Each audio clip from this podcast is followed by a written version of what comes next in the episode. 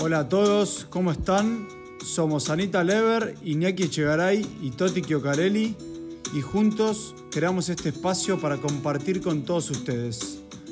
Entrevistamos personas que nos inspiran, que nos enseñan y que tienen un mensaje para dejarnos. Espero lo disfruten.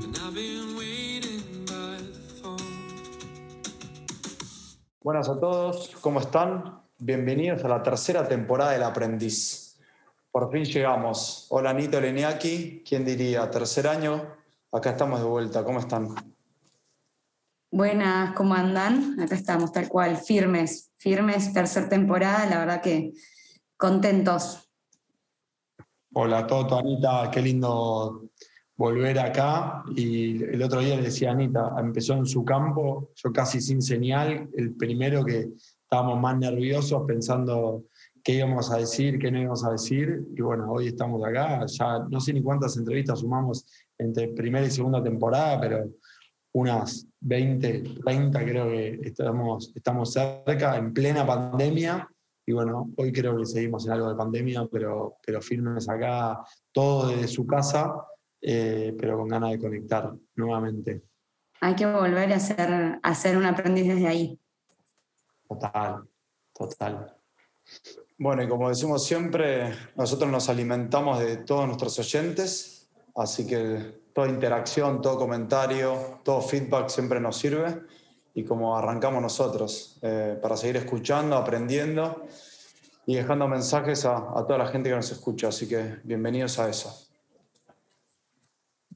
Si volvemos un poco a nuestros comienzos, allá por marzo del 2020, eh, podemos poner en contexto donde conocimos al, próximo invitado, que está ahí aguardando, con las manos en la boca a ver qué le vamos a preguntar. Ahí lo conocimos en abril. Comenzaba la pandemia, comenzaba nuestro podcast, tiempo para escucharnos, para preguntarnos, para encerrarnos a leer, para investigar y sobre todo para cuestionarnos muchas cosas que por ahí eran medio tabú.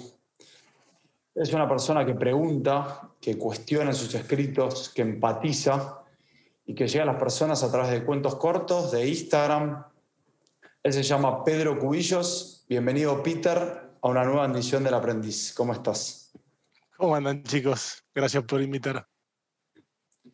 Para alguien que no te conoce, eh, ¿cómo te describirías vos a Peter Cubillos? Eh, uf. como una persona que todavía que todavía sueña, que, que, no quiere dar el brazo a torcer y vivir, vivir la vida cotidiana que nos medio nos dispusieron a, vivir, ¿no? Este, creo que una, soy una persona que, intenta hacer uso de su libertad si es que tengo alguna. ¿Y por qué y cómo empezaste a escribir entonces? Eh, fue, fue todo un rollo, fue medio compulsivo, porque yo había escrito un par de cosas cuando tenía 16, 17 años, que el otro día me reía porque encontré el cuaderno donde están. este, y, después nunca más volví a escribir, siempre leí mucho, mis viejos son grandes lectores. Em, y me acuerdo que yo anotaba frases, ¿viste? hacía palabras cruzadas y anotaba las frases que se formaban y siempre me gustó, siempre leí mucho y en una época de mi vida bastante dura, arranqué con ataques de pánico y demás, este, encontré que escribiendo, eh, por lo menos, eh, me vaciaba un poquito, ¿no? De todo lo que iba pasando. Em, y después eh, tenía una admiración tan grande por la gente que leía que dije, bueno, ¿por qué no probar hacer algo que, me gusta tanto de los demás? A ver si, si capaz que yo también me siento, me siento bien ahí. Y fue casi instantáneo. Apenas empecé a escribir, renuncié al laburo me di cuenta que era lo que quería hacer, me tiré a escribir una novela, me volví medio loco, me encerré en una habitación, estuve un año en la casa de mis viejos este, escribiendo así un mango. Eh, terminé la novela que fue una novela que nunca se publicó, pero fue lo primero que terminé realmente en mi vida, porque no terminé ni carrera, o sea, fue lo primero que dije, ¡fuah! Mirá, hice algo, lo empecé y lo terminé. Y ya tenía 28, ahí 29 casi. Y me tiré a escribir una segunda porque ya tenía una idea y bueno, este, encontré que en esa, nada, en ese estilo de vida yo estaba más cómodo. mis crisis habían sido justamente por no, no cumplir todo lo que se suponía que tenía que cumplir, eh, sea estudio, laburo, la vida, la guita, eh, viste, la, pareja y todo eso. Y nada, me di cuenta que, había otra forma de vivir y que iba mucho más de acuerdo con mi manera de, sentir y de, estar. Nada, eh, o sea, fue tan fuerte y tan grande el cambio que yo tuve con todo eso que no pude volver atrás. Qué importante, ¿no? Como escucharse en estos momentos eh, que en verdad el cuerpo te, está diciendo otra cosa que es por lo que van tus, tus mandatos, ¿no? Tal cual, o sea, yo literalmente fue, mi pensamiento fue ese, o sea, eh, estás tan mal que ya hasta el cuerpo te está diciendo que estás mal y que por acá no es. O sea, intenta otra cosa porque por acá no es. Y bueno, tuve la suerte de intentar otra cosa y, y sentir ahí y darme cuenta que ahí era donde estaba bien. Así que te diría que inclusive yo tuve psoriasis en, las piernas. Me dijeron que no me la iba a curar nunca y, me la curé. No tengo nada. O sea, fue toda la cabeza. Peter, hablabas de, eso, de, esa crisis. Eh, ¿Por qué sentiste que te encerraste tanto? ¿O qué había afuera de ese encierro que, o que te daba miedo o que te costaba salir? no lo había, no lo había pensado nunca. Eh, creo que era justamente eso, sentir que el mundo me estaba comiendo, ¿no? que afuera estaba todo lo, lo que, que salía y afuera era un fracaso, por lo menos yo me veía como un fracaso, que no estaba alcanzando las metas que se suponía que tenía que alcanzar, que no era eh, el estudiante que, que, debería haber sido, que no laburaba ni era un crack haciendo lo que, lo que hacía y nada, me empecé a sentir insuficiente y creo que inconscientemente me encerré porque estaban mis viejos en esa casa, que son nada, eh, lo, mejor que hay en la, vida. Y, yo ahí estaba bien, estaba cómodo, estaba contenido. Eh, no es que no salía ni a la esquina, eh, hacía mi vida, pero me pasaba 10, 12 horas por día encerrado ahí en, una habitación escribiendo o, o pensando, ¿no? ¿Y lo que escribís son historias personales o son también de otras personas? Em, y si siempre publicaste em, lo que escribías, como, ¿cuándo empezaste a publicar lo que escribías? Bien. Eh, mira, no, no todas son personales, hay muchísimo que es invento. Te diría que a mí la ficción me gusta mucho más que la realidad, o sea, me gusta mucho inventar una situación para decir de última algo que pienso, pero pero desde, me gusta mucho, es muy, es muy, ¿cómo se dice? Muy este, lúdico, ¿no? Puedes jugar un montón ahí. Puedes ser otra persona, puedes hacer que la gente hable de una u otra manera, ponerte en una situación, este, en un contexto favorable para decir lo que querés decir. Em, y empecé publicando en Facebook, todavía no había ni siquiera Instagram. Eh, ¿Qué sé yo? Publiqué un par de cosas porque porque me nació, no, no, no tenía ninguna, no, o sea, donde estoy ahora no tenía ni idea que iba a estar, ¿me entendés? No, no había ninguna intención, de, hecho todavía no la hay, o sea, simplemente hacer lo que me, pinta. Este, me parece que, que, no hay, que no hay receta y tampoco, también me gusta la idea de pensar que mañana puedo ser otro tipo y si me pinta ponerme un traje y salir a laburar y, viste, laburar en la bolsa, lo puedo hacer, o sea, no, no encuadrarme en que soy esto y siempre voy a hacer esto. Y tus escritos hablan mucho de, relaciones, de vínculos, de amor. Eh, ¿Hay algo que te lleve siempre para ese tema? ¿Por qué?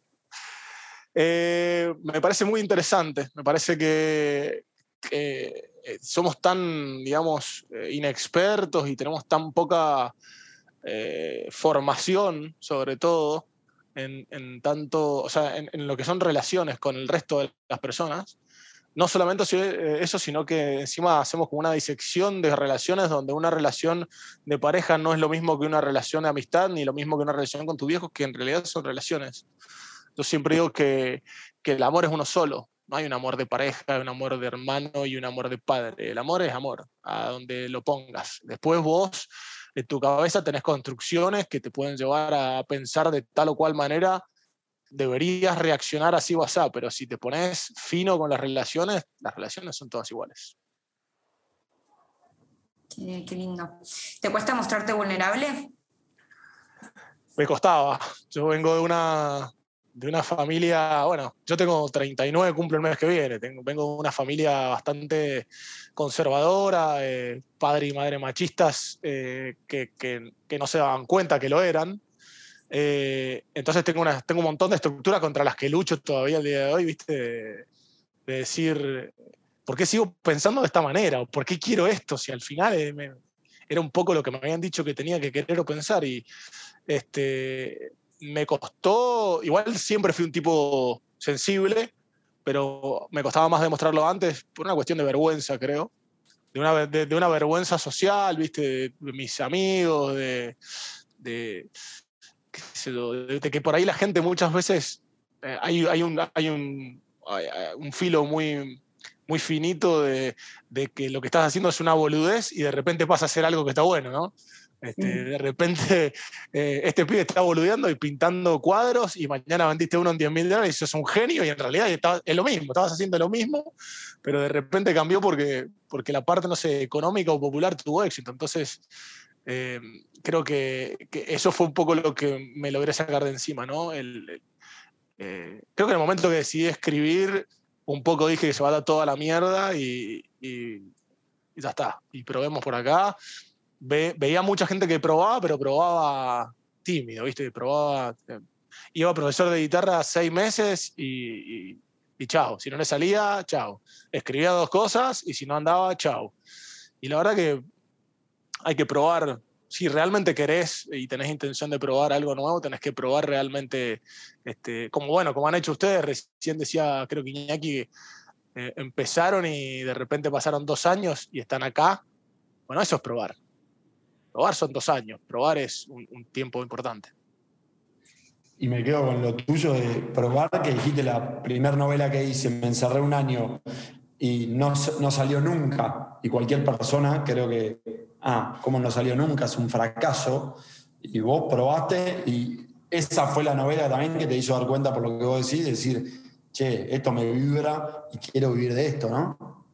Absolutamente, o sea, eh, eh, yo eh, sí fui consciente de que lo que estaba haciendo lo estaba haciendo solamente para aprender, que no había una, una intención de, de, nada más que de aprender a escribir y ver cómo me sentía en el proceso. Eso siempre lo tuve claro, de hecho hoy lo tengo claro porque no, no vivo de escribir tampoco, entonces sigue siendo algo que hago porque me gusta. Qué lindo, me encanta como foco en el proceso. Y no, hablando también con los chicos cuando, cuando, cuando preparábamos, decir, che, ¿qué vamos a hablar? Decíamos, siempre a mí eh, me, incentiva, ¿qué, te, ¿qué, le inspira a una persona a escribir algo? Por ahí, viste, decís, uy, viene algo, vengo algo trabado, lo que sea. ¿Qué te inspira la vida vos para escribir?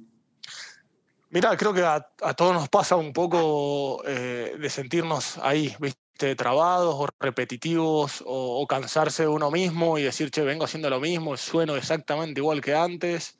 Eh, yo creo que el tiempo libre es muy importante. hay que tener tiempo libre, hay que salir a dar vueltas. Eh, sobre todo hay que escuchar. Yo soy una persona mucho más de, escuchar lo que tienen que decir los demás. Lo, mío ya, ya, sé, ya sé cómo pienso yo. Entonces, eh, prefiero escuchar mucho, entonces veo mucha peli, escucho mucha música, leo, este, y paro mucho la oreja cuando salgo y estoy con otra gente, ¿viste? Les voy robando un poco la vida para, para meterla después en, alguna historia, porque yo, digamos, uno es, es, finito en la cantidad de historias que puede contar, ¿no? En cambio, el resto no. Sí, sí, todo es inspiración.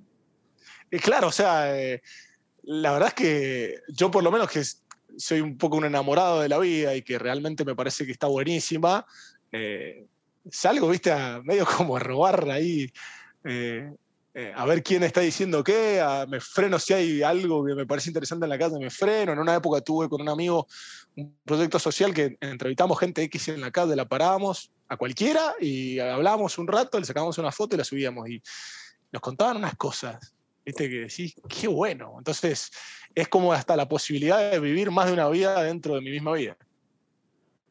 Está buenísimo ese proyecto. Una vez lo escuché y era preguntas. Y era, ¿qué, ¿qué, es la vida para vos? ¿Qué es el mío para vos? Y en diferentes partes del mundo. Manu Pico. Después, si lo quieren buscar, eh, se llama Humans of New York. Este, se hizo un movimiento a nivel mundial y era tal cual, un pibe que salía a sacar fotos y a, charlar con la gente. Qué bueno, qué bueno y siempre a mí me gusta mucho, soy bastante visual y ese círculo gigante que es un punto, lo que conoce de la vida de la persona y lo que es el resto de la vida de la persona. Y en un segundo cualquier persona que te cuenta algo de su vida me parece algo... O inspiración. Viste que vos tenés como, o sea, a mí por lo menos me sorprende mucho ese pensamiento de decir que vos puedes ir caminando por la calle o vas, no sé, a comprar pan y bueno, sabes, pero por ahí el pibe que está vendiendo pan está en una que sí, boludo, si me la cuenta me vuelvo loco. Si me pasa a mí no sabría cómo actuar y no te das ni cuenta y te cruzas con la gente, bueno, a mí me pasaba un poco eso, era como, boludo, me estoy perdiendo un montón de cosas. que no las voy a vivir porque no me da el tiempo.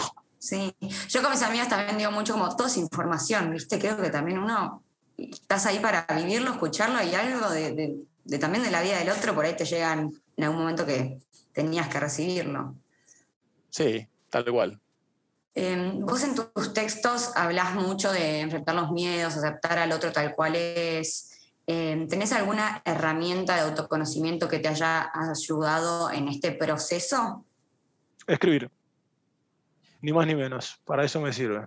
Este, no sé si alguna vez lo han hecho, pero pararse enfrente del espejo y, decir en voz alta un problema que uno tiene relativiza el 95% de las cosas que nos pasan. O sea, te sentís un imbécil cuando lo decís.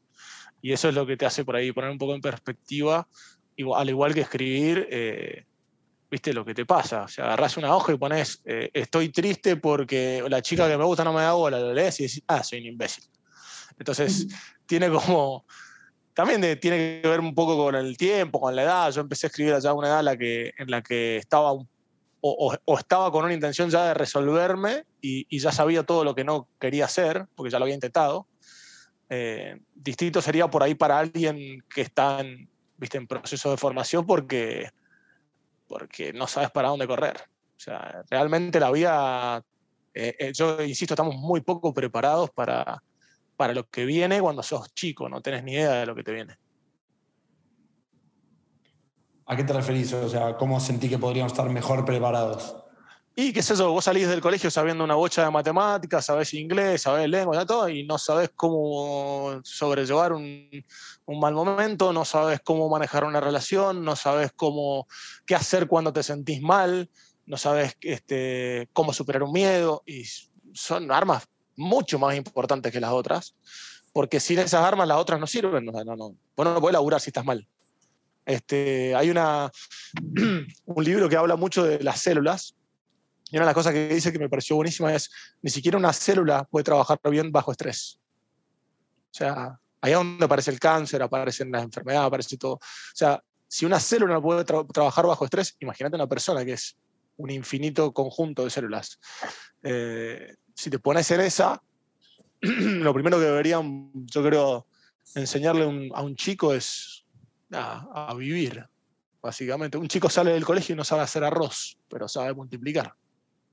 Mm. Una cosa, no sabe plantar un árbol. ¿Entendés? No te dan herramientas para subsistir, te dan herramientas para el sistema pero no Bueno, hoy por, suerte, hoy por suerte cada vez más se está teniendo en cuenta y enseñando temas de emociones, gestión, gestión de emociones y demás. Mm. La verdad que desconozco, estoy bastante, bastante fuera de todo ese tipo de información, pero, pero también entiendo que no ha cambiado mucho. O sea, es, es muy loco que la educación sea tan parecida a lo que era hace 70 años atrás. O sea, el mundo ha cambiado mucho como para, para seguir con eso, ¿no? A mí, a mí entender, o sea, eso pienso yo.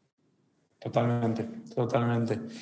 Hablabas en un momento de que por ahí cuando terminabas de escribir algo lo leías y decís, ah, y entendías un montón de cosas. Cuando es una historia personal tuya, ¿qué es lo que te pasa con eso?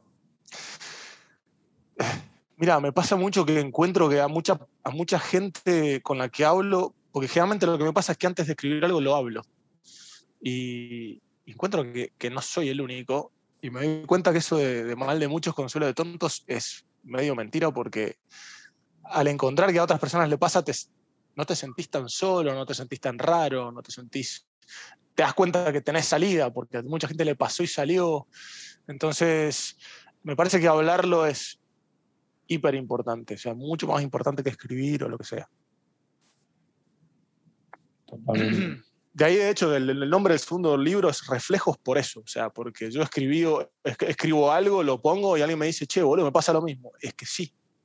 Es que sí. Venimos todos de. Estamos todos más o menos hechos de la misma manera, educados más o menos de la misma manera, vivimos más o menos en el mismo mundo. Entonces, sí, hay gente distinta, pero la gran mayoría de la gente es muy parecida. Hablaste de que sos una persona sensible, que al principio te costó mostrarlo porque te daba vergüenza, y ahora nos contás la importancia de hablar. ¿Cómo transformaste eso y, le diste importancia al comunicar lo que nos pasa? Mm, honestamente lo hice por mí. Eh, no, hubo una, eh, lo que hablábamos más temprano, no hubo una intención de, de, que esto fuera, creciera ni que se hiciera es más, nunca pensé en sacar un libro. O sea, es, la verdad. Fue un amigo que me dijo, che, boludo, tenés 300 millones escritos, sacate un libro. Te ayudo. Em, yo encontré que de alguna, si vos de alguna manera no canalizás lo que te está pasando, crece, ¿no? Se acumula. Por eso decía lo de vaciarme, porque si no, yo voy sintiendo que iba, o en esa época iba sintiendo que cada vez yo pesaba más, este, los hombros me pesaban más, la vida me pesaba más, y había días que decía, boludo, no voy a poder. En cambio, cuando de alguna forma lo transformas en otra cosa, sea escribir, música, ejercicio, lo que quieras, este, una conversación, es como que sentí que te lo sacaste de adentro un poco y, y pesás un poco menos, aunque sea lo más trillado del mundo lo que te estoy diciendo, es absolutamente real. Y me queda un poco, hablaste de la importancia de hablar, después dijiste lo del libro Reflejos, hoy se habla de la importancia del feedback. Y creo que nosotros fuimos tus primeros, no sé si los primeros, pero una de las personas que más feedback, por lo menos nosotros recibimos de lo que vos escribías. ¿Qué te generó a vos el feedback de la gente en Instagram, en Twitter, en Facebook, comentando todos tus posts? Mira, me costó, me costó un huevo. Te explico por qué. Porque yo en una época de mi vida leí un libro que se llama Los Cuatro Acuerdos, que es un libro que habla de, entre otras cosas, de, no te tomes nada personalmente, ¿no? Y el del tipo explica ahí que, que cuando te dicen que no te tomes nada personalmente, no está hablando solamente de un, insulto, está hablando de lo bueno también. Es decir, si no nos vamos a creer cuando alguien nos, nos insulta, tampoco nos vamos a creer cuando alguien nos dice que somos unos unos monstruos, ¿viste? unos capos. Perdón por la garganta. Em, y me costó mucho porque al principio el ego es, eh, es muy guacho, ¿no? Se te va metiendo y te va, te va dando palmaditas en la espalda y te va diciendo sos un toro, dale para adelante y, te empezás a subir esa moto de que sos un toro y después si alguien no te da una palmadita en la espalda estás mal. Entonces me costó mucho. Em, y hoy he llegado al punto de que alguien, cuando alguien me dice, che, está buenísimo lo que escribís o qué bueno, gracias, pero la verdad, honestamente, me da lo mismo. O sea, no, creo que es más por vos y me alegro por vos que a vos te sirva y que vos te sientas feliz por leerlo y demás, pero yo trato de, tomarlo igual que un insulto. ¿Y cómo haces para vivenciar eso de, sacar esa, esa poner, ponerte esa frialdad o decir, che, esto es neutro? Como vos te lo tomás, es un tema totalmente tuyo y trabajar vos con, con tu vida. Y porque soy un tipo incompleto, como todo el mundo, y entonces tengo que laburar eh, encima mío todo el tiempo, ¿no? Es como Darín decía en una entrevista, hay que sospechar de uno. Bueno, eh, un poco, eh, se, se, trata un poco de eso, de cuando veo que me estoy subiendo un poco a la moto, miro y digo, ¿qué haces, boludo? ¿Quién te creíste que sos? Para un poco sobre todo porque tampoco termino de entender por qué alguien que escribe es más importante que alguien que hace pan o, que cambia una rueda de un auto. O sea, ¿a dónde, quién inventó la, vara para, para decir qué cosas son mejores que otras y qué te hace más importante que otras? Entonces, me parece inclusive un poco, en mi cabeza suena un poco ridículo eso, ¿entendés? Eh, vos venís y che, qué bueno lo que escribís y me dan ganas de preguntarte, bueno, ¿vos qué haces? Soy contador, che, debes sacar unos balances, boludo, que me vuelvo loco y, suena tonto cuando te lo digo de esa manera. Entonces, debería, debería ser de las dos formas igual. Voy a ir a, a un post que subiste en Instagram que dice, casi nunca lo que querés coincide con lo que te hace falta, porque como dicen por ahí, la satisfacción es la muerte del deseo, y lo que querés cambia entonces constantemente, y el deseo muere y nace una y otra vez, cada vez que es cumplido. Y hablando un poco justo de este podcast y hablando un poco de escucharte hablar de la importancia de probar dos años, eh, ¿cómo manejás vos o cómo sentís la referencia a la gente esto de empezar todo el tiempo pasiones nuevas que hoy están muy de moda, contra esto de hacer algo, confiar en el proceso y tener resultados a largo plazo. ¿Qué opinas de eso? Eh, y eh, a ver, yo, yo, vengo de otra, de otra época, ¿no? Estoy, eh, estoy por ahí enseñado y acostumbrado a, a, saber que hay cosas que hay que esperarlas, que no, no era todo inmediato, por lo menos en mi juventud no era todo inmediato. Entonces, quizá para mí es una ventaja, ¿no? En ese sentido, tengo la ventaja de, no necesitar esa inmediatez que quizá hoy está dando vueltas. Este, lo que pasa es que hay un nivel de. hay un bombardeo de información tan grande en el mundo en el que se vive hoy que es este, casi imposible, ¿no? Y, y, el filtro que vos necesitas para, para poder manejar esa información es otra de las cosas que te digo que por ahí no está enseñada, ¿no? Entonces, alguien, este, un chico de 18 o 20 años tiene un nivel de información, maneja un nivel de información tan alto que es casi imposible que se conforme. Este, yo, yo aprendí que, que es mucho más importante aprender que obtener el resultado. Este, y lo aprendí eh, bueno, a las malas, como se dice, ¿no? Chocando. La importancia del proceso, ¿no? Es que es todo el proceso. O sea, el resultado prácticamente es nulo. O sea, te tiene que dar lo mismo, pero por una cuestión de que vos sabés más que antes, porque vos sos mejor que antes. Ese es el, el punto del proceso, no otra cosa. No, como decía, hay una, conferencia de Bielsa que dice, ojalá perdamos en el campeonato porque si ganamos no vamos a realizar ningún video y no vamos a aprender nada. O sea, solamente aprende el que pierde. El que gana no, no aprende nada. Y yo estoy, o sea, para mí es tal cual. Tal cual. Eh, tenés una frase que a mí me gusta mucho que dice que lo bueno, si es inesperado, es dos veces bueno. Em, bueno, ya conociéndote un poco, entiendo que no sos mucho de planificar y que te gusta más que la vida te sorprenda, pero contame cómo te llevas con eso, cómo metes por ahí una no planificación, una rutina. Em, bueno, eh, soy bastante desorganizado, eso es real, es verdad. Este, eh, Mira, yo, yo tengo mucho miedo, creo que mi, miedo más grande en la vida es aburrirme. Este, entonces, y creo que pensar de acá a 10 años me aburre ya pensarlo, o sea, ni me imagino hacerlo. Entonces, trato de tener objetivos muy cortos, realmente muy cortos. O sea, el, único objetivo que tengo ahora es un libro que empecé hace un año y medio, que lo quiero terminar, me, que, me queda como un año y medio más. Eh, y es eh, el único objetivo que tengo es eso. Eh, después, eh, me parece muy lindo el concepto de hacerle caso más a las ganas que a, que a lo racional, ¿no? Eh, no sé, si, si yo, de, chico, va, de, de, joven, pensaba si, si me voy a recibir de ingeniero, que era lo que estudiaba en esa época, me voy a casar, voy a tener hijos y ya me contaron mi vida de acá hasta que me muera, la verdad que no, no quiero saber nada. ¿no? Qué sería. Claro. Este, así que me manejo más en, en, ese concepto de yo no tengo ni, ni, idea de lo que va a ser mañana, pero porque me gusta vivir así. ¿no? Este, y entiendo que, que, se paga un precio por vivir así, que se paga un precio económico por vivir así, pero lo ganás en otras cosas. Lo ganás en salud, en sueño, en, en, eh, espíritu, porque es muy raro que, yo esté de mal humor, ¿entendés? Es muy raro que esté nervioso. Y antes era todo eso. Cuando tenía 24 vivía de mal humor, estaba todo el día nervioso, no me alcanzaba el día. Bueno, terminé explotando, me un ataque de pánico. O sea...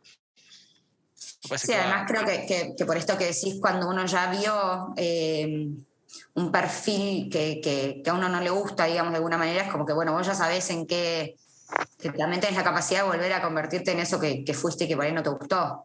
Exacto. Le tengo miedo, o sea, honestamente le tengo... Es, ¿Viste cuando, viste las relaciones que, que por ahí no, no, sé si estoy metiendo el dedo en la llaga o por ahí alguien está en esa, pero esas relaciones que parece que, que, nunca te vas a pelear y que te arreglás y te peleas y te arreglás y llega un momento en el que te explota la cabeza o pasa algo y se acabó. O sea, tenés que llegar a saturarte de algo para entender que eso no. Creo que eso es eh, una de las condiciones del ser humano más este, comunes de todos. Es muy raro que alguien cambie si no satura. Eh, es triste, pero es así.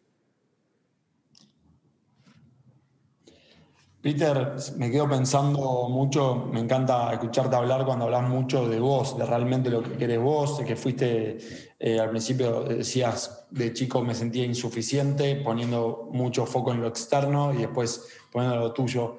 Eh, y pensando mucho en tus escritos, hablas mucho de los vínculos y las relaciones. ¿Qué valor tiene para vos las relaciones en tu vida? Me parece que se trata de eso. Yo creo que no se trata de otra cosa. Creo que este, alguna vez tuve el sueño ese de volverme a una anacoreta, irme a vivir a la montaña y este, viste, vivir en la naturaleza solo y después me di cuenta que no, no hay manera. Es que necesito de las relaciones que, que yo soy, que, yo, soy un poco el resto también, o sea, es decir, hay algo de mis viejos en mí, hay algo de mis hermanos en mí, de mis amigos, de mi novia. Tengo que agradecer un poco esas partes porque porque cuando yo estoy mal solo no puedo estar. Entonces, si cuando estoy mal solo no puedo estar, entonces también pertenezco un poco al resto de las personas que, que están alrededor mío, que deciden de, alguna manera, eh, eh, el amor es eh, inconsciente, pero por sobre todas las cosas, uno no, no, puede evitar, es inevitable. O sea, cuando vos querés a alguien, querés a alguien. O sea, es, no, no, puedo decir, no, ¿sabes qué? No, no la voy a querer más a esta persona. Eso no existe. Vos podés alejarte de alguien, pero dejar de querer a alguien por voluntad propia no existe. Por eso me parece tan raro el tema de las relaciones con condicionamientos, ¿no? Che, no, estoy con vos, pero si haces esto te dejo de querer. No. ¿En qué se basa ese cariño entonces? No hay cariño, ¿entendés? Por eso siempre digo que, que la fidelidad es este, ilusionaria, porque porque en realidad es, eh, va todo de la mano de, lo que uno realmente siente. Vos no podés eh, atar un sentimiento a, una, lista de supermercado. ¿no? Me encantó. Para pensar, yo me, quedé pensando.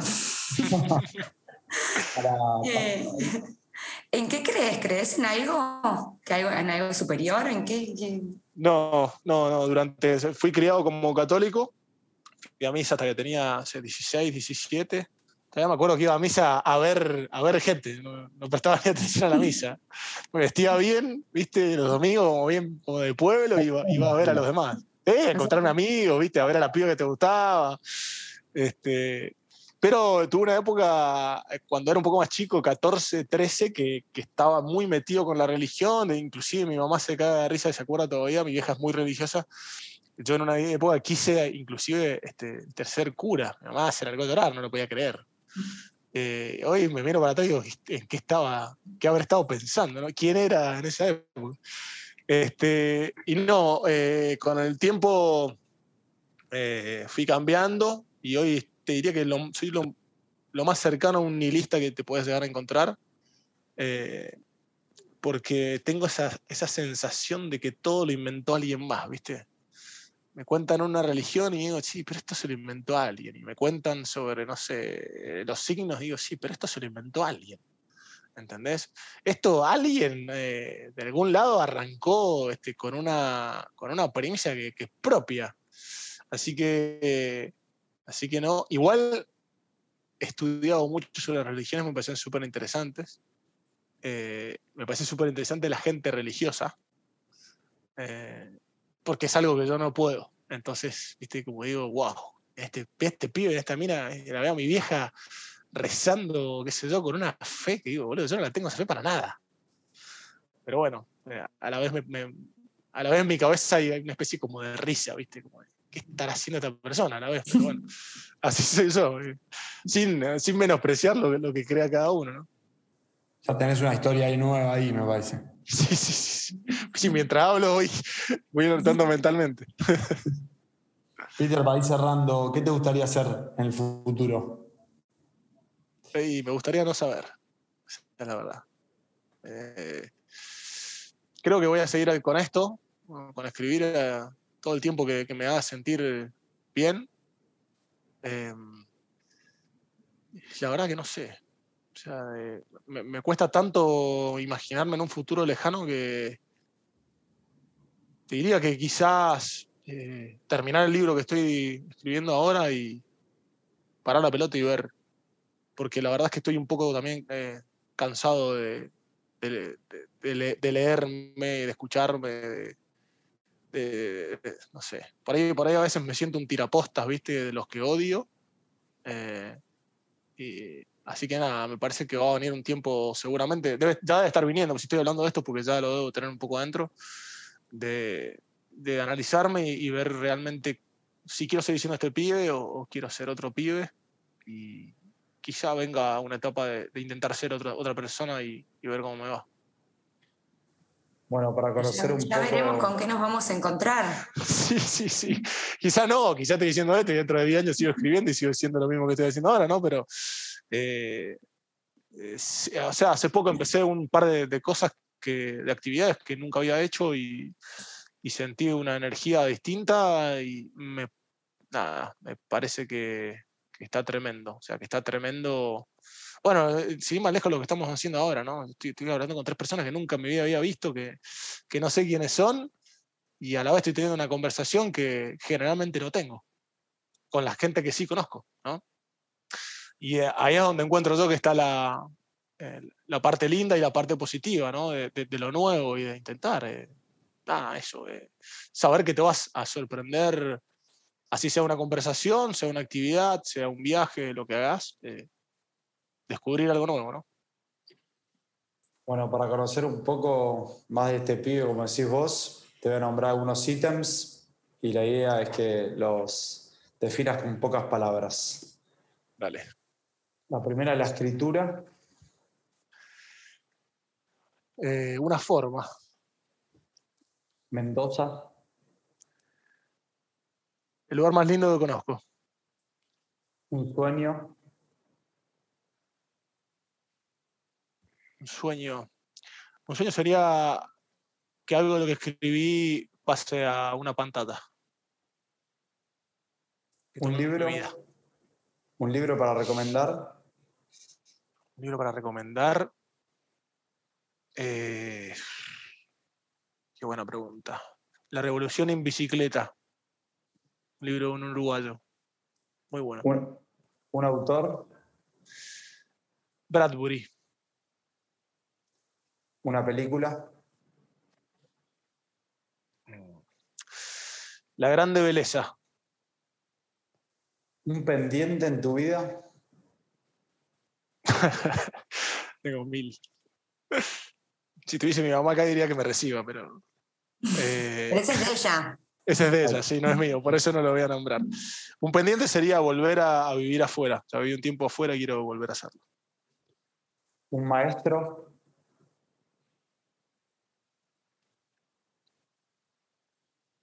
Mi hermano. Un momento de crecimiento en tu vida. Eh, voy a caer a lo mismo de siempre, los ataques de pánico, lo mejor que me pasó. Un momento lindo. Un momento lindo. Renunciar. Renunciar fue un momento muy lindo. Un lugar de inspiración. El Parque General San Martín. Una persona en el mundo para tomar un mate o un café. ¿Viva o muerta? Lo que vos quieras. ¿Da igual? Da igual. Uf. Creo que me sentaría a hablar con Eddie Vedder. Una frase de cabecera. La verdad es todo lo que te hace bien, no todo lo que te enseñaron. Hace poco esa. y un invitado que nos puedas recomendar, ahora que sos parte del aprendiz. Un invitado que les puedo recomendar. Eh, no sé qué alcance tienen ustedes, les diría de ver, pero bueno. Oh. Eh, mira, te lo. Tengo un amigo que vive en Suecia, que hace música, eh, que es mendocino. El Fede Pina, que tiene una banda que se llama Hualca. Creo que él es un tipo súper interesante para entrevistar. Mendocino que vive en Suecia hace 10 años. Lo, lo, anotamos, lo anotamos. Bueno, Peter, primero gracias. Eh, concretar eh, esta, este Zoom, como vos decís, después de no conocernos, nosotros sentimos que te conocemos por todas las cosas que escribís. Y me quedó mucho con, con que somos personas finitas, y que afuera está lo distinto y lo que nos hace aprender. Eh, me parece que, que, es un concepto muy, muy lindo y, y, por ahí nos rodeamos siempre de los que estamos cerquita, pero para los que están más lejos, que son más distintos o diferentes, eh, son los que nos dan más cosas para aprender, así que me quedo un poco con eso. Le dejo el saludo final a Anita y, y después a Iñaki. Bueno, a mí nada, también me encantó conocerte, un placer. Eh, me pareció súper importante, honestamente no conocía tu, historia, me pareció súper importante esto de que, em, de que te escuches y que eso te, haya llevado hoy a, ser la persona que sos, eh, más libre, sin mandatos. Eh, me parece que, eso es como una, gran enseñanza y un gran mensaje, el tema de, de escucharse a uno, lo que uno siente y, como la, intuición y, el llamado del corazón, que a veces creo que es como lo más fuerte e importante. Bueno, primero de nada, ponerle voz a, tu cara, creo que algunos fotitos ahí de cuando tirás, pero ponerle voz es un montón para mí, la voz, el tono, y me parece un montón, además de que sabía que era mendocino, pero bueno, ya te visualicé ahí en el Parque General San Martín, lindísimo. Fuimos con, Toti hace unos años a, escalar una montaña y, fuimos ahí. Me pareció, ya te vi ahí, te visualicé ahí en un momento de inspiración. Em, nada, gracias por tu tiempo, por estar acá, por acercarte. Eh, nos encanta conocer gente y me quedo mucho con ese momento de ruptura que tuviste, de sentirte insuficiente por ahí alguien que está escuchando realmente dice, uh, sí, a mí me, pasa de que en el laburo o con mis viejos o con mi novia o con lo que sea, siento que me está faltando un poquito más, siempre soy insuficiente, nunca me lo merezco. Bueno, eh, un llamado como de atención ahí me parece está buenísimo. Y, y esto del amor que es para todo de la misma manera, que uno realmente ama ah, no, yo amo a mi mujer y a mi perro, pero después eh, entro a la oficina y me comporto de otra manera y no, no, soy así, no. El que realmente ama es para toda la misma manera, me encantó, me encantó y me lo, me lo guardo para siempre.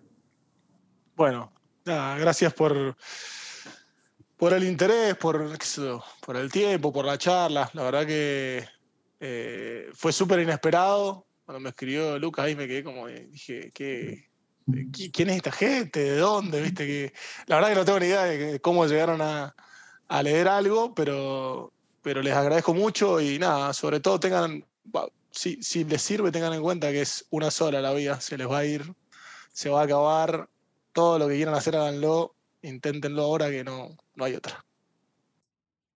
Muchas gracias a todos por acompañarnos, espero lo hayan disfrutado. Dejanos tus comentarios en nuestro Instagram, arroba el aprendiz del podcast. Los esperamos en el próximo capítulo.